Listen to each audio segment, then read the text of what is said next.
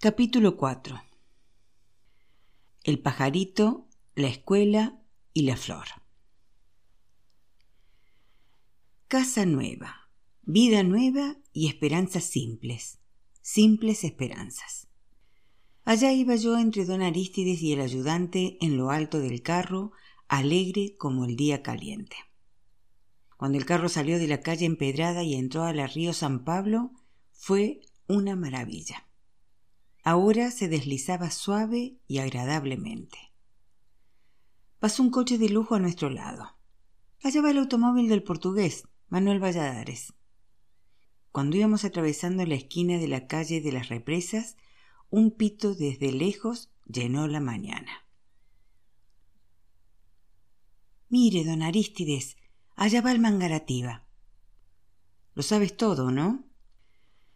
Conozco el sonido. Solo se escuchaba el toc-toc de las patas de los caballos en el camino.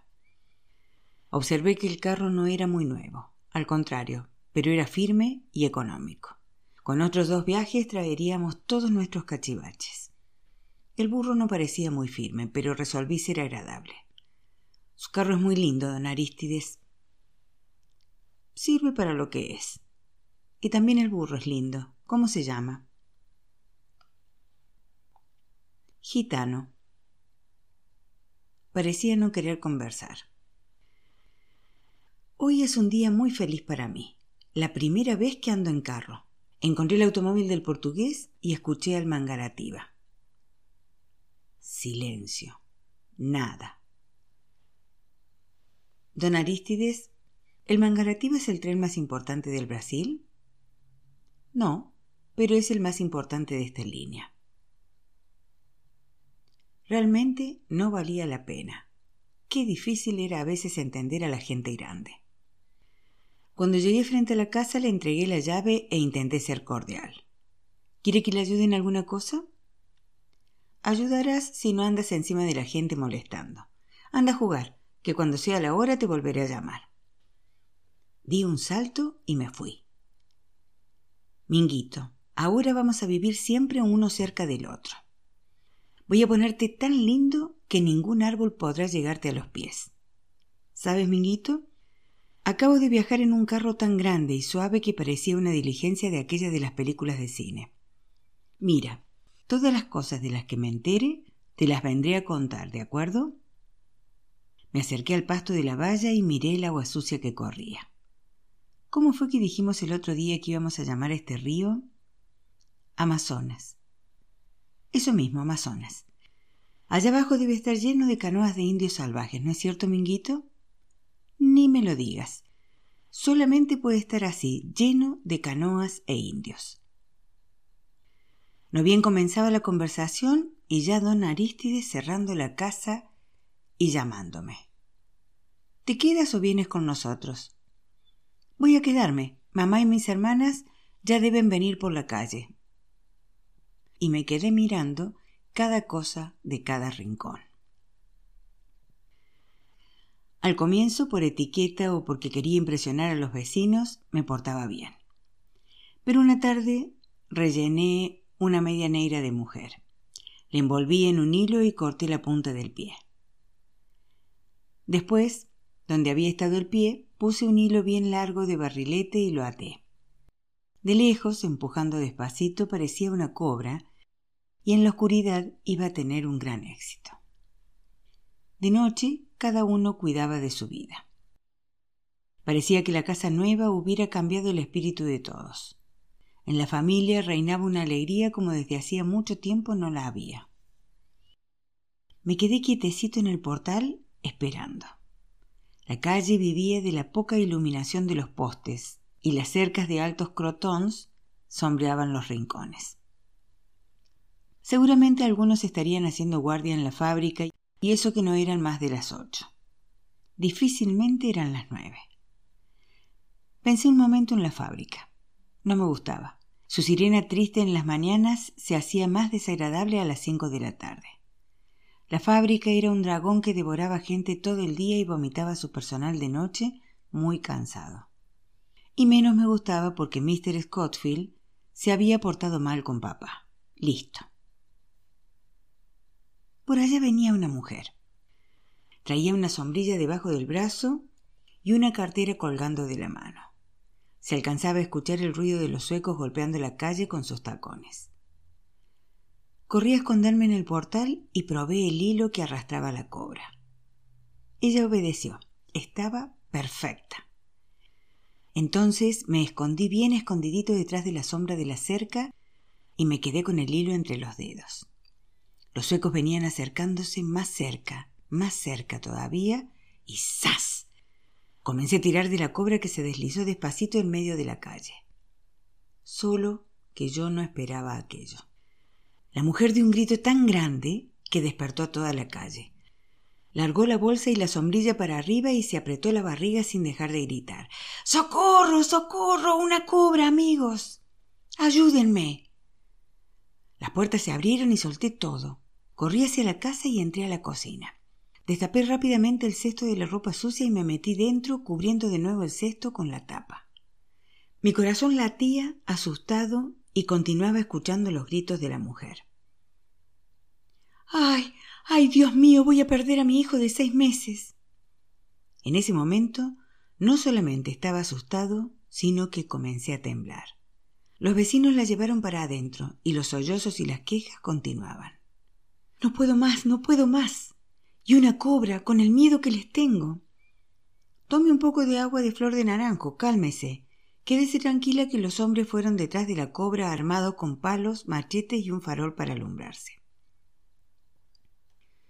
Qué lío de los mil diablos por causa de una cobrita sin importancia.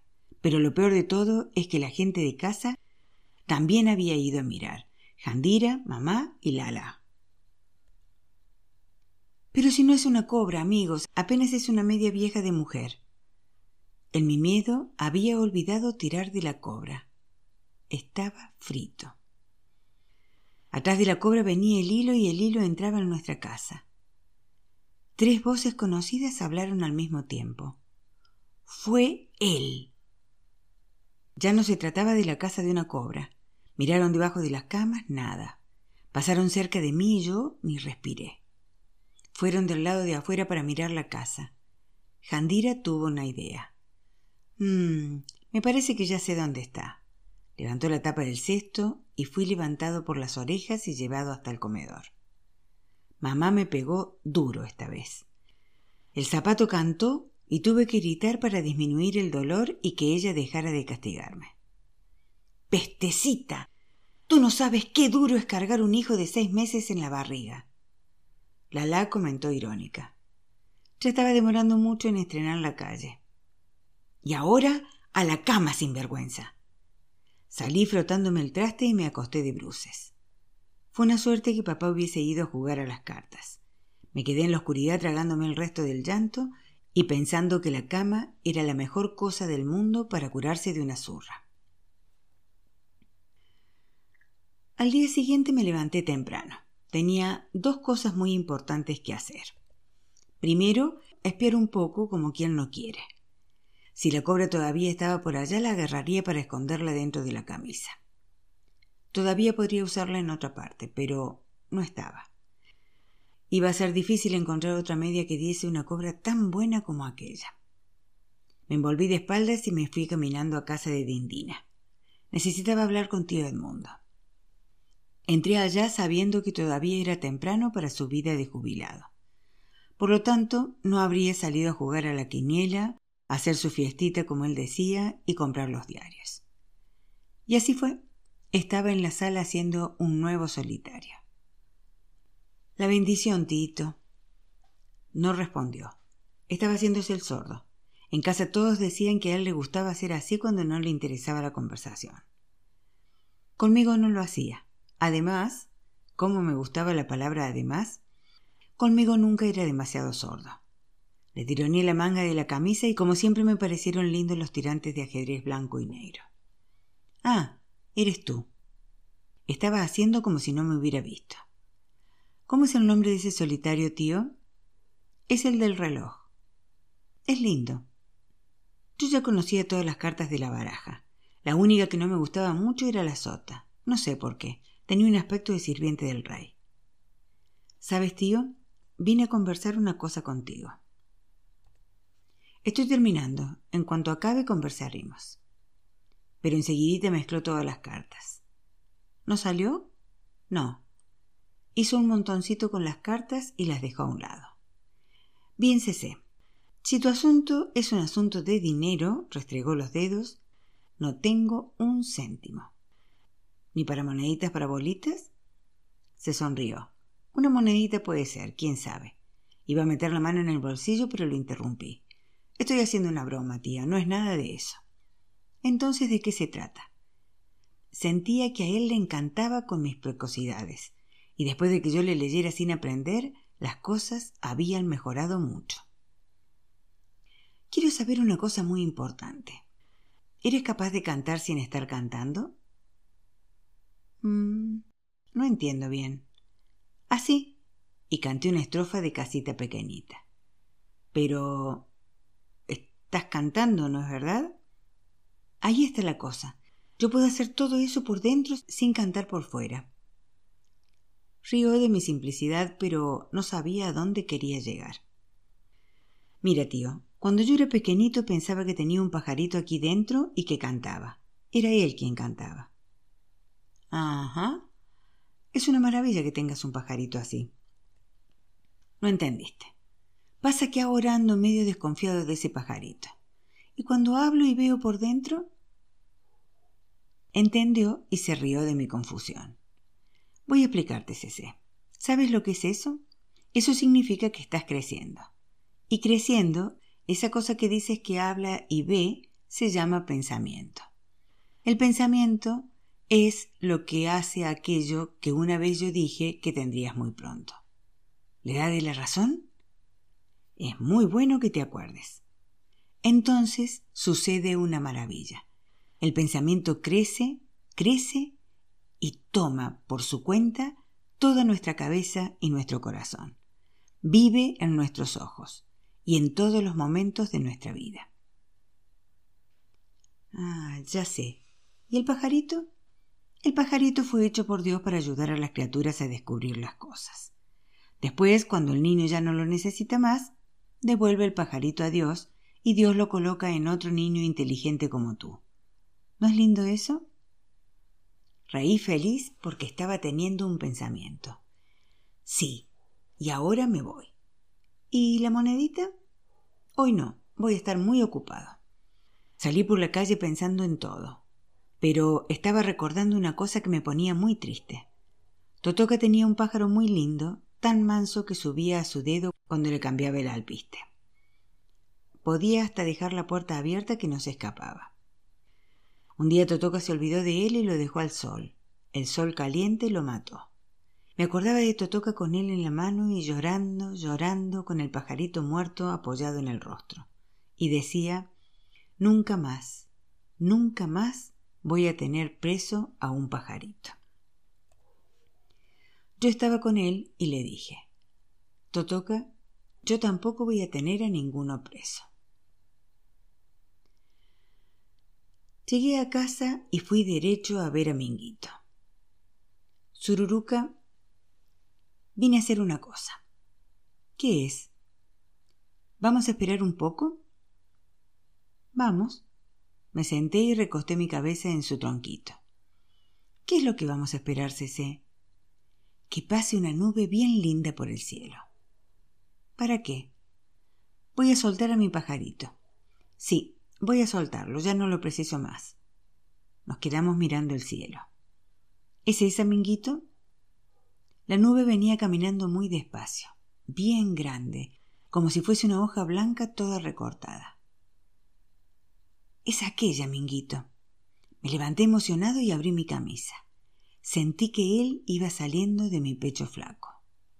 Vuela, vuela, pajarito mío, bien alto. Súbete hasta pararte en el dedo de Dios. Dios te va a llevar hasta otro niño y vas a cantarle lindo, como siempre cantaste para mí. Adiós, mi pajarito lindo. Sentí un interminable vacío interior.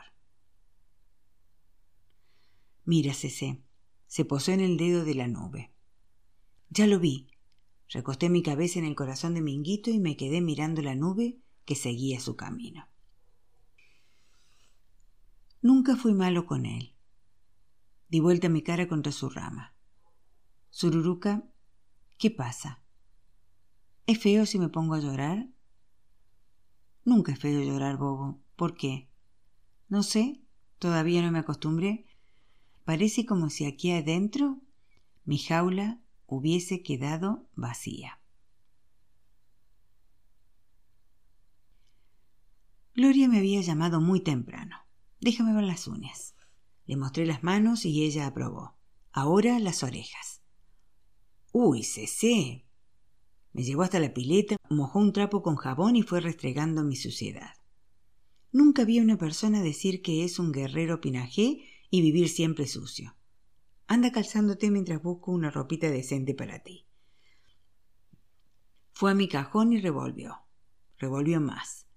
Y cuanto más revolvía, menos encontraba. Todos mis pantaloncitos estaban rotos, agujereados, remendados o surcidos.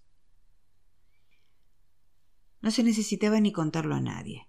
Solamente viendo ese cajón la gente descubriría enseguida el niño terrible que eres. Ponte este, que es el menos malo y nos dirigimos hacia el descubrimiento maravilloso que yo iba a hacer. Llegamos cerca de la escuela, a donde un montón de personas había llevado a sus niños para inscribirlos. No vayas a hacer un papel triste ni olvidarte de nada, Cece. Nos sentamos en una sala llena de chicos, y todos se miraban unos a otros, hasta que llegó nuestro turno y entramos en el escritorio de la directora. ¿Es su hermanito? Sí, señora. Mamá no pudo venir porque trabaja en la ciudad. Ella me miró bastante y sus ojos parecían grandes y negros porque los anteojos eran muy gruesos. Lo gracioso es que tenía bigotes de hombre. Por eso seguramente era la directora. ¿No es muy pequeño el niño? Es muy delgadito para la edad, pero ya sabe leer. ¿Qué edad tienes, niño? El 26 de febrero cumplí seis años. Sí, señora. Muy bien, vamos a hacer la ficha. Primero los datos familiares. Gloria dio el nombre de papá. Cuando tuvo que dar el de mamá, ella dijo solamente Estefanía de Vasconcelos. Yo no aguanté y solté mi corrección. Estefanía Pinajé de Vasconcelos. ¿Cómo? Gloria se puso un poco colorada. Es Pinajé. Mamá es hija de indios. Me puse todo orgulloso porque yo debía ser el único que tenía nombre de indio en esa escuela. Después Gloria firmó un papel y quedó de pie indecisa. ¿Alguna otra cosa, muchacha? Em, quisiera saber sobre los uniformes, usted sabe. Papá está sin empleo y somos bastante pobres. Y eso quedó comprobado cuando me mandó que diese una vuelta para ver mi tamaño y número y acabó viendo mis remiendos. Escribió un número en un papel y nos mandó dentro a buscar a doña Eulalia. También doña Eulalia se admiró por mi tamaño y aún el uniforme más pequeño que tenía me hacía parecer un pollito emplumado. El único es este, pero es grande.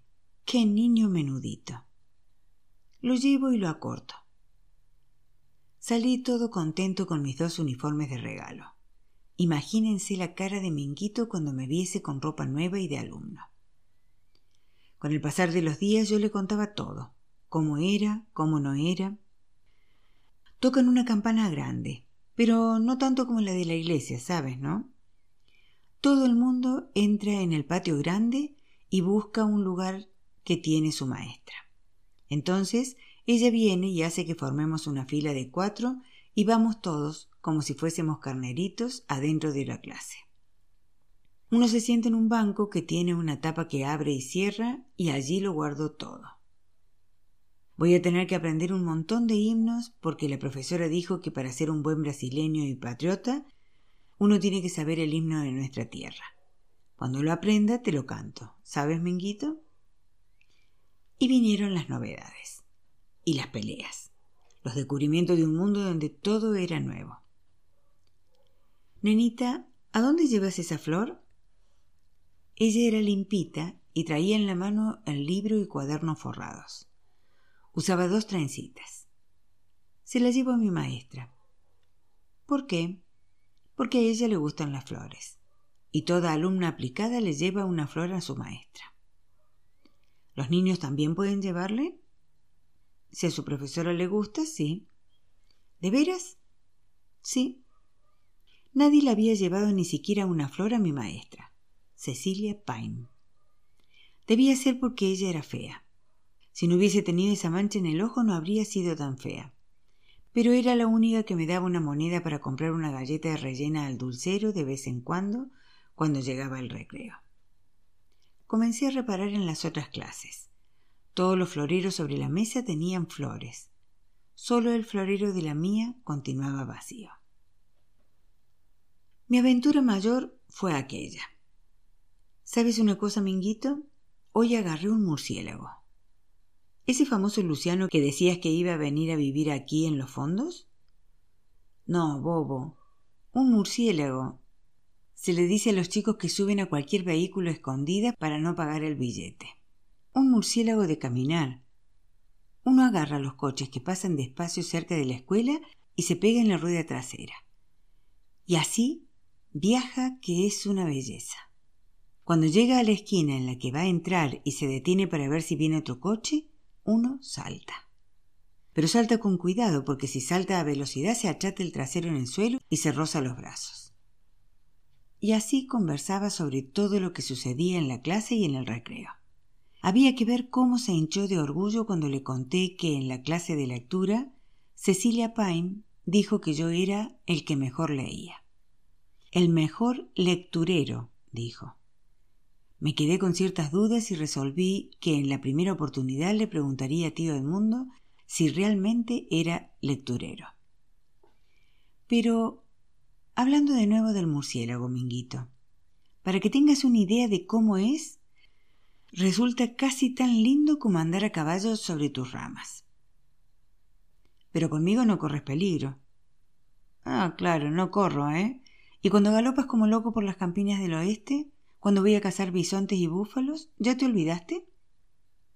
Tuvo que manifestarse de acuerdo porque nunca podía discutir conmigo y ganar. Pero hay uno, Minguito, hay uno en el que nadie tiene el coraje de subir. ¿Sabes cuál es? Aquel cochazo del portugués, de Manuel Valladares. ¿Viste alguna vez un nombre más feo que ese? Manuel Valladares. Es feo, sí, pero estoy pensando en otra cosa. ¿Te crees que no sé en qué estás pensando? Sí que lo sé, pero por el momento no. Déjame entrenarme más. Después me arriesgo. Y los días fueron pasando en toda esa alegría. Una mañana aparecí con una flor para mi maestra. Ella se puso muy emocionada y dijo que yo era un caballero. ¿Sabes lo que es eso, Minguito? Caballero es una persona bien educada que parece un príncipe. Y todos los días fui tomando gusto por las clases y aplicándome cada vez más. Nunca vino una queja contra mí. Gloria decía que dejaba mi diablito guardado en el cajón y me volvía otro chico. ¿Crees eso, Minguito? Mm, me parece que sí. Entonces yo, que te iba a contar un secreto, Ahora no te lo cuento. Me fui enojado con él, pero no le dio demasiada importancia a eso porque sabía que mis enojos no duraban mucho. El secreto tendría lugar a la noche y mi corazón casi escapaba del pecho de tanta ansiedad. Demoraba la fábrica en hacer sonar su sirena y la gente en pasar. Los días de verano tardaba en llegar la noche. Hasta la hora de la comida no llegaba. Me quedé en el portal viéndolo todo, sin acordarme de la cobra ni pensar en nada. Estaba sentado esperando a mamá. Hasta Jandira se extrañó y me preguntó si estaba con dolor de barriga por haber comido fruta verde. En la esquina apareció el bulto de mamá. Era ella. Nadie en el mundo se le parecía. Me levanté de un salto y corrí a su encuentro. La bendición, mamá, y besé su mano. Hasta en la calle mal iluminada veía su rostro muy cansado. ¿Trabajaste mucho hoy, mamá? Mucho, hijito. hacía tanto calor dentro del telar que nadie aguantaba. Dame la bolsa. Estás muy cansada. Comencé a llevar la bolsa con la marmita vacía adentro. ¿Muchas picardías hoy? Poquito, mamá. ¿Por qué viniste a esperarme? Ella había comenzado a adivinar. Mamá, ¿me quieres por lo menos un poquito? Te quiero como a los otros. ¿Por qué? Mamá, ¿conoces a Nardito? El que es sobrino de Pata Chueca. Se rió. Ya lo recuerdo. ¿Sabes una cosa, mamá? La mamá de él le hizo un traje muy lindo. Es verde con unas listitas blancas. Tiene un chaleco que se abotona en el cuello. Pero le quedó chico, y él no tiene ningún hermano pequeño para que lo aproveche. Y dice que lo quería vender. ¿Me lo compras? Ah, hijo, las cosas están tan difíciles. Pero lo venden a pagar en dos veces y no es caro. No se paga ni la hechura. Estaba repitiendo las frases de Jacob, el prestamista. Ella guardaba silencio haciendo cuentas. Mamá, soy el alumno más estudioso de mi clase. La profesora dice que voy a ganar un premio. Cómpramelo, mamá. Desde hace mucho tiempo no tengo ninguna ropa nueva. Pero el silencio de ella llegaba a angustiar. Mira, mamá, si no es ese, nunca voy a poder tener mi traje de poeta. Lala me haría una corbata así, demonio, con un pedazo de seda que ella tiene. Está bien, hijo. Voy a hacer una semana de horas extras y te compraré tu trajecito. Le besé la mano y fui caminando con el rostro apoyado en su mano hasta entrar en casa. Así fue como tuve mi primer traje de poeta, y quedé tan lindo que tío Edmundo me llevó a sacarme un retrato. La escuela, la flor, la flor, la escuela. Todo iba muy bien hasta que Godofredo entró en mi clase. Pidió permiso y fue a hablar con Cecilia Paim. Solo sé que señaló la flor en el florero. Después salió. Ella me miró con tristeza. Cuando terminó la clase me llamó. Quiero hablar contigo, Cece. Espera un poco. Se puso a acomodar su cartera y parecía que no iba a terminar nunca. Veía que no tenía ningún deseo de hablarme y buscaba coraje en sus cosas. Al final se decidió. Godofredo me contó algo muy feo de ti, Cece, ¿es verdad? Moví la cabeza afirmativamente. ¿De la flor? Sí, es cierto, señorita. ¿Cómo lo haces? Me levanto más temprano y paso por el jardín de la casa de Sergio. Cuando el portón está apenas entornado, entro rápido y robo una flor. Hay tantas allá que no hacen falta. Sí, pero eso no está bien. No debes volver a hacer eso nunca más. No es un robo, pero es un hurto. No lo es, señorita. ¿Acaso el mundo no es de Dios? ¿Y todo lo que hay en el mundo no es de Dios, acaso? Entonces también las flores son de... Quedó espantada con mi lógica. Únicamente así podría traerle una flor, señorita. En casa no hay jardín. Una flor cuesta dinero. Y yo no quería que su escritorio estuviese siempre con el florero vacío. Ella tragó en seco. ¿Acaso de vez en cuando usted no me regala un dinerito para comprarme una galleta rellena? Te lo daría todos los días, pero desapareces. No podría aceptar ese dinero todos los días. ¿Por qué? Porque hay otros niños pobres que tampoco traen merienda. Sacó el pañuelo de la cartera y se lo pasó disimuladamente por los ojos. Señorita, ¿usted no ve a Lechucita? ¿Quién es? Esa negrita de mi tamaño, esa a la que la madre la sujeta los cabellos en rulitos y se los ata con un piolín. Ah, ya sé. Dorotilia. Ella misma, señorita. Dorotilia es más pobre que yo, y las otras chicas no quieren jugar con ella porque es negrita y muy pobre. Por eso ella se queda siempre en un rincón. Yo divido con ella mi masita, esa que usted me regala. Entonces se quedó con el pañuelo en la nariz durante mucho tiempo. De vez en cuando usted podría darle ese dinero a ella en vez de dármelo a mí. La mamá lava ropa y tiene once hijos, todos chiquitos todavía. Dindina, mi abuela, todos los sábados le da un poco de fallao y de arroz para ayudarlos. Y yo divido mi masita con ella porque mamá me enseñó que uno debe dividir la pobreza propia para quien todavía es más pobre. Sus lágrimas estaban bajando. Yo no quería que usted llorara, señorita. Le prometo no robar más flores y voy a ser cada día más aplicado. No se trata de eso, Cece. Ven aquí. Tomó mis manos entre las suyas. Vas a prometerme una cosa, porque tienes un corazón maravilloso, Cece. Se lo prometo, pero no quiero engañarla, señorita. No tengo un corazón maravilloso. Usted dice eso porque no sabe cómo soy en casa. No tiene importancia. Para mí tienes un corazón maravilloso.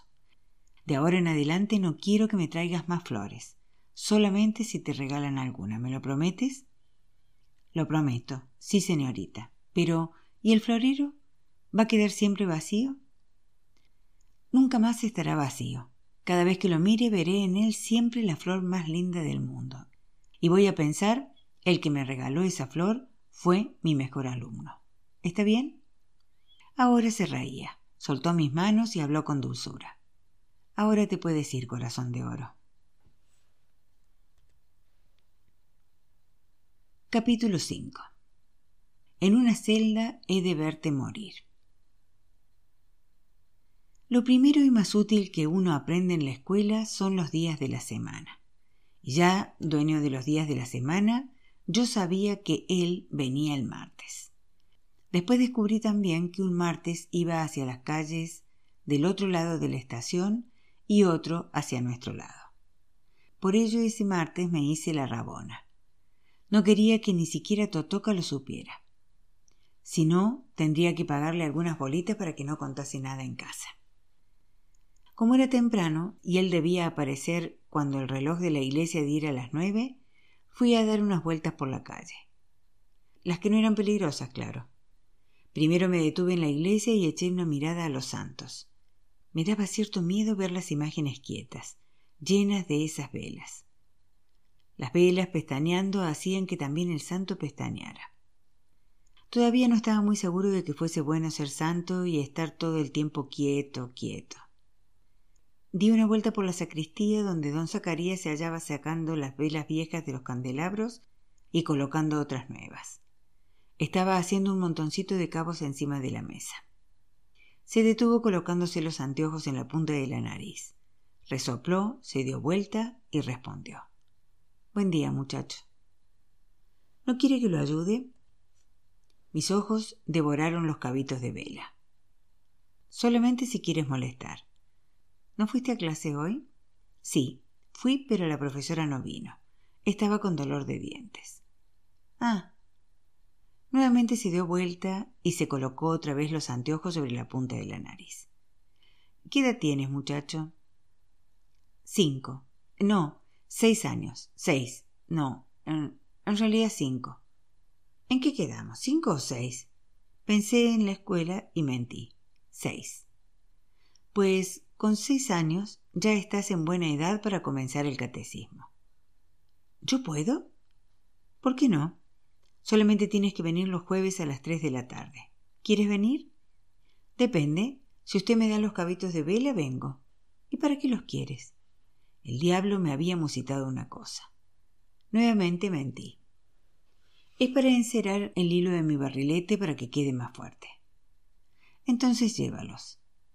Reuní los pedacitos y los metí en medio de la bolsa junto con los cuadernos y las bolitas. Deliraba de alegría. Muchas gracias, don Zacarías. Escucha bien, ¿eh? El jueves. Salí volando. Como era temprano me daba tiempo para hacer aquello. Corrí hacia enfrente del casino y cuando no veía a nadie, crucé la calle y pasé lo más rápidamente posible los pedacitos de cera por la calzada. Después volví corriendo y me quedé esperando sentado en el umbral de una de las cuatro puertas cerradas del casino. Quería ver de lejos quién iba a resbalar primero. Ya estaba casi desanimado de tanto esperar. De pronto, ¡plaf! Mi corazón dio un salto. Doña Corina, la madre de Nancy Acena, asomó con un pañuelo y un libro en el portal y comenzó a encaminarse hacia la iglesia. Virgen María. Ella era amiga de mi madre y Nancy Acena, amiga íntima de Gloria. No quería ver nada. Me lancé a la carrera hasta la esquina y allí me paré a mirar. La mujer estaba desparramada en el suelo diciendo malas palabras. Se juntó gente para ver si se había golpeado, pero por la manera en que ella insultaba solamente debía haberse hecho algunos rasguños. Son esos mocosos de sinvergüenzas que deben andar por ahí. Respiré aliviado, pero no tanto como para dejar de darme cuenta de que por detrás una mano me había sujetado la bolsa. Eso es obra tuya, ¿no, Cecé? Don Orlando Pelo de Fuego. Nada menos que él que durante tanto tiempo había sido nuestro vecino. Perdí el habla. ¿Fue así o no? Usted no va a contar nada allá en casa, ¿verdad? No voy a contar, no. Pero ven acá, Cece. Esta vez pasa, porque es muy vieja y muy lengua larga. Pero no vuelvas a hacer esto porque alguien puede quebrarse una pierna. Puse la cara más obediente del mundo y me soltó. Volví a rondar por el mercado esperando que él llegara. Antes pasé por la confitería de don Rosenberg, sonreí y hablé con él. Buenos días, don Rosenberg. Me dio un buen día seco y ni una galleta. Hijo de puta. Me daba alguna solamente cuando estaba con Lala. En ese momento el reloj dio las campanadas del nueve. Él nunca fallaba. Fui siguiendo sus pasos a distancia. Entró en la calle del Progreso y se paró casi en la esquina. Depositó la bolsa en el suelo y se echó el saco sobre el hombro izquierdo. ¡Ah! ¡Qué linda camisa cuadros! Cuando sea hombre, solamente voy a usar camisas así. Y además, tenía un pañuelo rojo en el cuello y el sombrero caído hacia atrás. Hizo sonar una bocina fuerte que llenó la calle de alegría. Acérquese, aquí están las novedades del día, también su voz de vallano era linda. Los sucesos de la semana, Claudio Honor, perdón, la última música de Chico Viola, el último éxito de Vicente Celestino, aprendan amigos que es la última moda. Esa manera tan linda de pronunciar las palabras, casi cantando, me dejaba fascinado. Lo que quería que cantase era Fanny.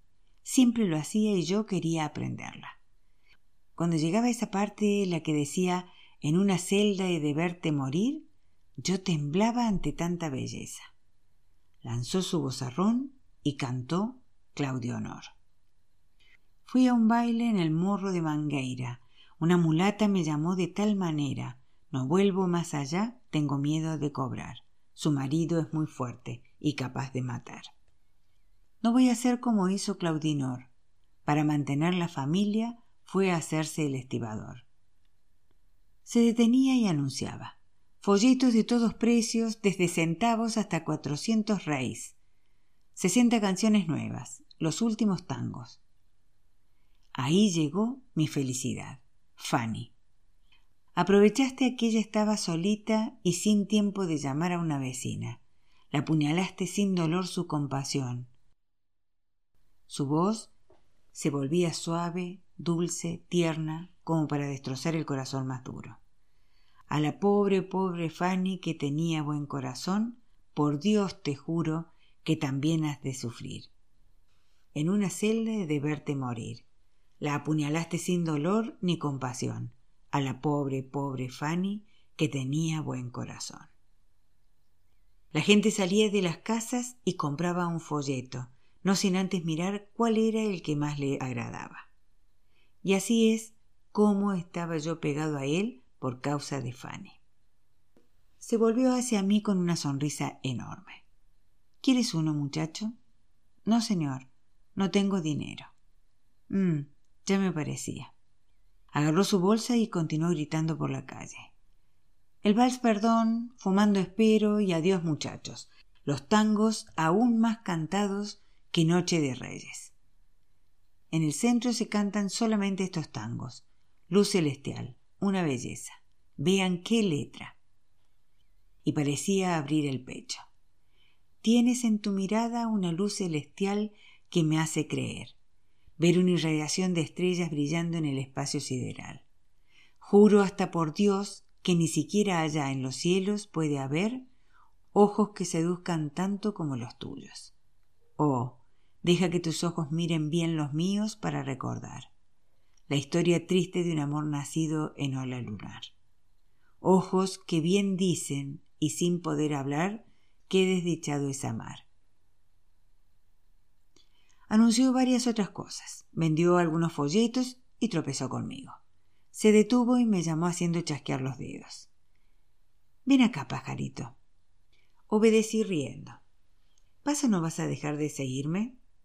No, señor. Nadie en el mundo canta tan lindo como usted. Se sintió medio lisonjeado y un tanto desarmado. Vi que comenzaba a ganar la partida. Ya me está pareciendo piojo de cobra. Es que quería ver si usted cantaba mejor que Vicente Celestino y Chico Viola. Y sí que canta mejor. Una amplia sonrisa se dibujó en su cara. ¿Y tú ya los escuchaste, pajarito? Sí, señor, en el gramófono que hay en la casa del hijo del doctor Adauto Luz. Entonces es porque el gramófono era viejo o la aguja estaba arruinada. No, señor, era nuevecita, acababa de llegar. La verdad es que usted canta mucho mejor, eso es lo que pasa. Estuve pensando una cosa. A ver. Yo lo sigo todo el rato, ¿bien? Usted me enseña cuánto cuesta cada folleto. Entonces usted canta y yo vendo el folleto. A todo el mundo le gusta comprarle a un chico. Mm, no es mala idea, pajarito, pero dime una cosa. ¿Vas porque quieres? Yo no puedo pagarte nada. Pero si yo no quiero nada. Entonces, ¿por qué? Porque me gusta cantar, me gusta aprender, y me parece que Fanny es lo más lindo del mundo. Y si al final usted vende mucho, mucho, entonces me da un folleto viejo que nadie quiere comprar y se lo llevo a mi hermana. Se quitó el sombrero y se rascó la cabeza en la cual los cabellos le raleaban. Tengo una hermana muy joven, se llama Gloria y se lo llevaría a ella, solamente para eso. Entonces vamos. Y nos fuimos cantando y vendiendo. Él cantaba y yo iba aprendiendo. Cuando llegó al mediodía me miró medio desconfiado. ¿Y no vas a tu casa para almorzar? Solamente cuando terminemos nuestro trabajo. Se rascó de nuevo la cabeza. Ven conmigo. Nos sentamos en un banco de la calle Ceres y él sacó del fondo de su gran bolsa un enorme sándwich. De la cintura extrajo un cuchillo. Era un cuchillo como para meter miedo. Cortó un pedazo del sándwich y me lo dio. Después bebió un trago de casica y pidió dos refrescos de limón para acompañar la merienda. Él decía merienda. Mientras se llevaba la comida a la boca me examinaba atentamente y sus ojos estaban muy contentos. Sabes, pajarito, me estás dando suerte. Tengo una fila de chicos panzudos y nunca se me ocurrió la idea de aprovechar a uno de ellos para que me ayudara. Tomó un gran trago de limonada. ¿Cuántos años tienes? Cinco, eh, seis, eh, cinco, cinco o seis. Todavía no cumplí los seis. Pues eres un chico muy inteligente y bueno. ¿Eso quiere decir que el martes que viene nos volveremos a encontrar? Se rió. ¿Y tú qué quieres? Sí que quiero, pero voy a tener que combinar con mi hermana. Ella va a comprender. Hasta es conveniente porque nunca fui hasta el otro lado de la estación. ¿Cómo sabes que voy para allá? Porque todos los martes lo espero. Una vez usted viene y la otra no. Entonces pensé que usted iría al otro. Mira que eres vivo. ¿Cómo te llamas? CC. Y yo, Ariobaldo. Choque. Tomó mi mano entre las suyas callosas para sellar la amistad hasta la muerte. No fue muy difícil convencer a Gloria. Pero CC, una vez por semana, ¿Y las clases?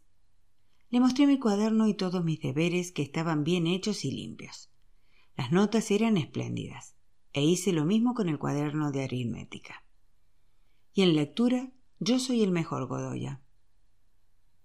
Pero ella no se decidía. Lo que estamos estudiando todavía va a repetirse durante varios meses. Hasta que esa caterva de burros aprenda, correrá el tiempo. Se rió. ¡Qué expresión, Cecé! Pero si es así, Gloria, aprendo mucho más cantando. ¿Quieres ver cuántas cosas nuevas aprendí? Tío mundo me enseñó. Mira, estibador, celestial, sideral y desdichado. Y encima de eso te traigo un folleto por semana y te enseño las cosas más lindas del mundo.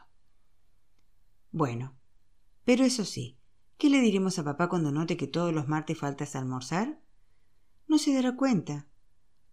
Cuando él pregunte, le mientes diciéndole que fui a almorzar con Dindina, que fui a llevarle un recado a Nancy Cena y que me quedé allá para almorzar.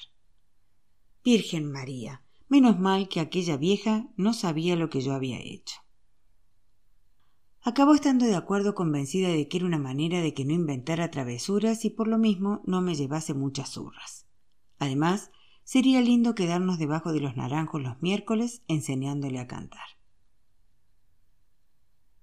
No veía la hora de que llegara el martes. Ya iba a esperar a don Ariobaldo a la estación. Si no perdía el tren, llegaría a las ocho y media. Husmeaba por todos los rincones viéndolo todo. Me gustaba pasar por la confitería a mirar a la gente que bajaba las escaleras de la estación. Ese sí que era un buen lugar para limpiar zapatos. Pero Gloria no me dejaba, ya que la policía corría detrás de uno y le quitaban el cajón. Y además estaban los trenes. Solamente podía ir con don Ariobaldo si me daba la mano, aún para cruzar la línea por encima del puente. Ahí llegaba él sofocado. Después de Fanny, se había convencido de que yo sabía qué era lo que le gustaba comprar a la gente. Nos sentábamos en la parte de la estación frente al jardín de la fábrica, y él abría el folleto principal mostrándome la música y cantando el comienzo. Cuando a mí no me parecía bueno, buscaba otra. Esta es nueva, sinvergüencita. Cantó otra vez. Cántela de nuevo. Repitió la estrofa final. Esa don Ariobaldo, además de Fanny y los tangos. Vamos a venderlo todo. Y nos fuimos por las calles llenas de sol y de polvo. Nosotros éramos los pajaritos alegres que confirmaban el verano. Su lindo bozarrón abría la ventana de la mañana. El éxito de la semana, del mes y del año. Sin vergüencita, que grabó Chico Viola. La luna surge color de plata, en lo alto de la montaña verdeante, y la lira del cantor en serenata despierta en la ventana a su amante. Al sonido de la melodía apasionada, en las cuerdas de la sonora guitarra, confiesa el cantor a su amada lo que tiene adentro del corazón. Ahí hacía una pequeña pausa, asentía dos veces con la cabeza y yo entraba con mi vocecita afinada. Oh, linda imagen de mujer que me seduce, si yo pudiera estarías en un altar. Eres la imagen de mis sueños, eres la luz. Eres sinvergüencita, no necesitas trabajar. ¡Qué cosa! Las muchachas venían corriendo a comprar. Caballeros, gente de toda estatura y de todo tipo. Lo que más me gustaba era vender los folletos de cuatrocientos reyes y de quinientos. Cuando era una muchacha yo ya sabía. Su vuelto, señora. Guárdalo para comprarte caramelos. Ya estaba pegándoseme la manera de hablar de don Ariobaldo. Al mediodía ya se sabe. Entrábamos en el primer bar y triquete traquete devorábamos el sándwich con refresco de naranja o de grosella. Entonces yo metía la mano en el bolsillo y desparramaba los vueltos en la mesa. Aquí está don Ariobaldo. Y empujaba los níqueles para su lado. Se sonreía y comentaba. Eres un muchachito decente, Cecé. Don Ariobaldo, ¿qué quiere decir pajarito como usted me decía antes? En mi tierra, la Santa Bahía, les decimos así a los muchachitos barrigudos, pequeños y menuditos. Se rascó la cabeza y se llevó la mano a la boca a fin de eructar pidió disculpas y agarró un mondadientes. El dinero continuaba en el mismo rincón. Estuve pensando, Cece. De hoy en adelante puedes quedarte con estos vueltos. Al fin de cuentas, nosotros ahora somos un dúo. ¿Qué es un dúo? Cuando dos personas cantan juntas. Entonces, ¿puedo comprarme una María Mole? El dinero es tuyo, haz con él lo que quieras. Gracias, compañero. Se rió de la imitación. Ahora era yo quien comía y lo miraba. ¿De veras formamos un dúo? Ahora sí. Pues déjeme cantar la parte del corazón de Fanny. Usted canta fuerte y yo entro con la voz más dulce del mundo. Mm, No es mala idea, Cece. Entonces, cuando volvamos después del almuerzo, vamos a empezar con Fanny, que da una suerte loca. Y debajo del sol caliente recomenzamos el trabajo. Habíamos comenzado a cantar Fanny cuando sucedió el desastre. Dona María de la Peña se acercó, muy beata debajo de la sombrilla, con la cara blanca de polvo de arroz. Se quedó parado escuchando nuestra Fanny. Don Ariobaldo adivinó la tragedia y me susurró que continuase cantando al mismo tiempo que caminábamos. ¿Qué va? Estaba tan fascinado con el corazón de Fanny que ni noté qué pasaba. Doña María de la Peña cerró la sombrilla y se quedó con la puntera golpeando en la de su zapato. Cuando acabé, frunció la cara, muerta de rabia, y exclamó Muy bonito. Muy bonito que una criatura cante una inmoralidad así. Señora, mi trabajo no tiene nada de inmoral. Cualquier trabajo honesto es un buen trabajo, y no me avergüenzo, ¿sabe? Nunca vi a don Ariobaldo tan encrespado. Ella quería pelea, entonces vería. ¿Esa criatura es su hijo? No, señora, infelizmente. ¿Su sobrino, pariente suyo? No es nada mío. ¿Qué edad tiene? Seis años. Dudó mirando mi tamaño, pero continuó. No tiene vergüenza explotar así a una criatura. No estoy explotando a nadie, señora. Él canta conmigo porque quiere y le gusta. ¿O yo? Además le pago, ¿no es cierto? Dije que sí con la cabeza. La pelea me estaba pareciendo de lo más linda, pero mis deseos eran darle un cabezazo en la barriga a ella y verla desparramarse por el suelo. ¡Bum! Pues sepa que voy a tomar medidas. Voy a hablar con el padre. Voy a hablar en el juzgado de menores. Voy a llegar hasta la policía. En ese punto enmudeció y sus ojos asustados se desorbitaron. Don Ariobaldo había sacado su enorme cuchillo y se lo acercaba. Parecía que ella fuera a tener un síncope. Entonces vaya, doña. Pero vaya enseguida. Yo soy muy bueno pero tengo la manía de cortar la lengua a las brujas charlatanas que se meten en la vida ajena. Se apartó, dura como una escoba, y ya lejos se dio vuelta para apuntarle con la sombrilla. Ya va a ver. Quítese de mi vista, bruja de Croxoxó.